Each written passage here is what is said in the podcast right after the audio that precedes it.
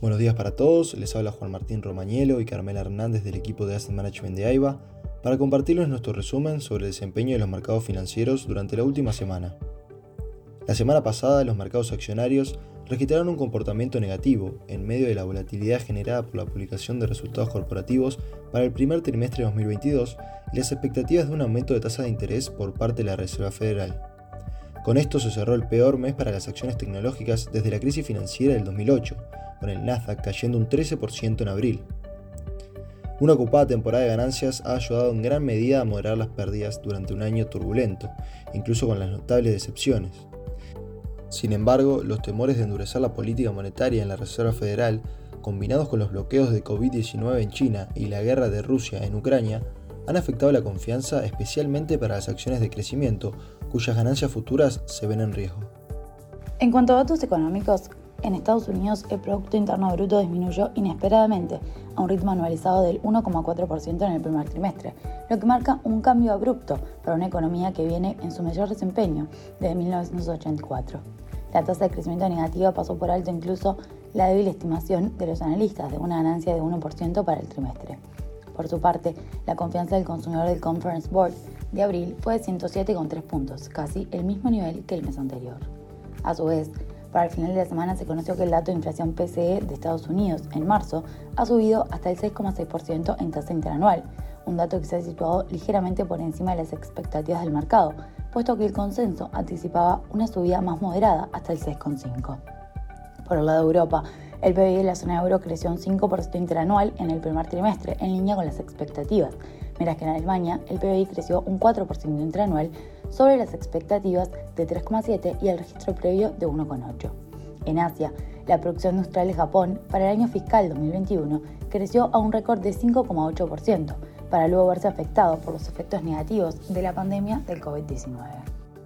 En este contexto, para el corrido de la semana pasada en Estados Unidos, los principales índices retrocedieron. El Nasdaq presentó la mayor caída con una pérdida del 2,69%, mientras que el S&P 500 y el Dow Jones perdieron 2,15 y 1,38% respectivamente. Por otro lado, en Europa los índices bursátiles también presentaron pérdidas, con el Stock 600, el DAX alemán y el FTSE inglés retrocediendo 2,76, 2,44 y 1,72%.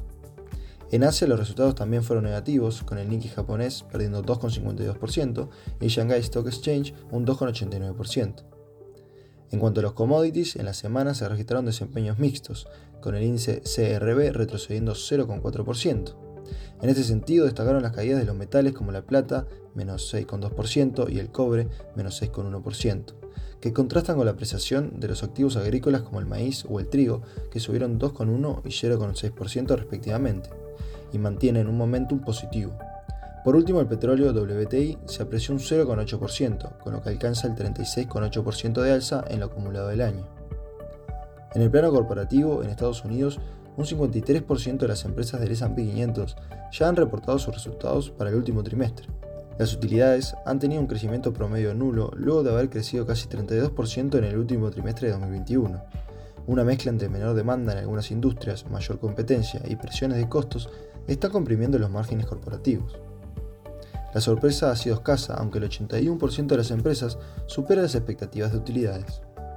Para esta última semana, más del 55% de las compañías del S&P 500 han reportado ganancias y muchas de ellas dieron a conocer una baja en la demanda por parte de los consumidores debido a las presiones por el incremento en los costos.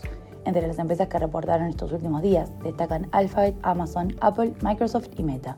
Las primeras tres con perspectivas de menor crecimiento de utilidades en los trimestres siguientes, principalmente debido a la presión en los costos, mientras que Microsoft mostró crecimiento en todos los segmentos comerciales.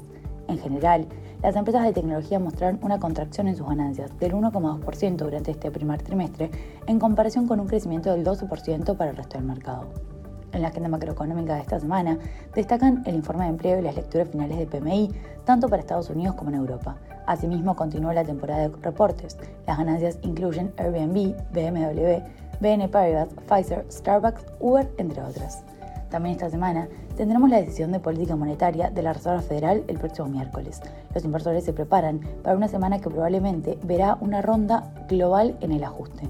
En este sentido, se espera que la Fed eleve las tasas en 50 puntos básicos este miércoles, el mayor aumento desde el año 2000. Hasta aquí llegamos con nuestro resumen semanal. Cualquier consulta o comentario, no duden en contactarnos a través de nuestra casilla de Investment Support. Muchas gracias a todos.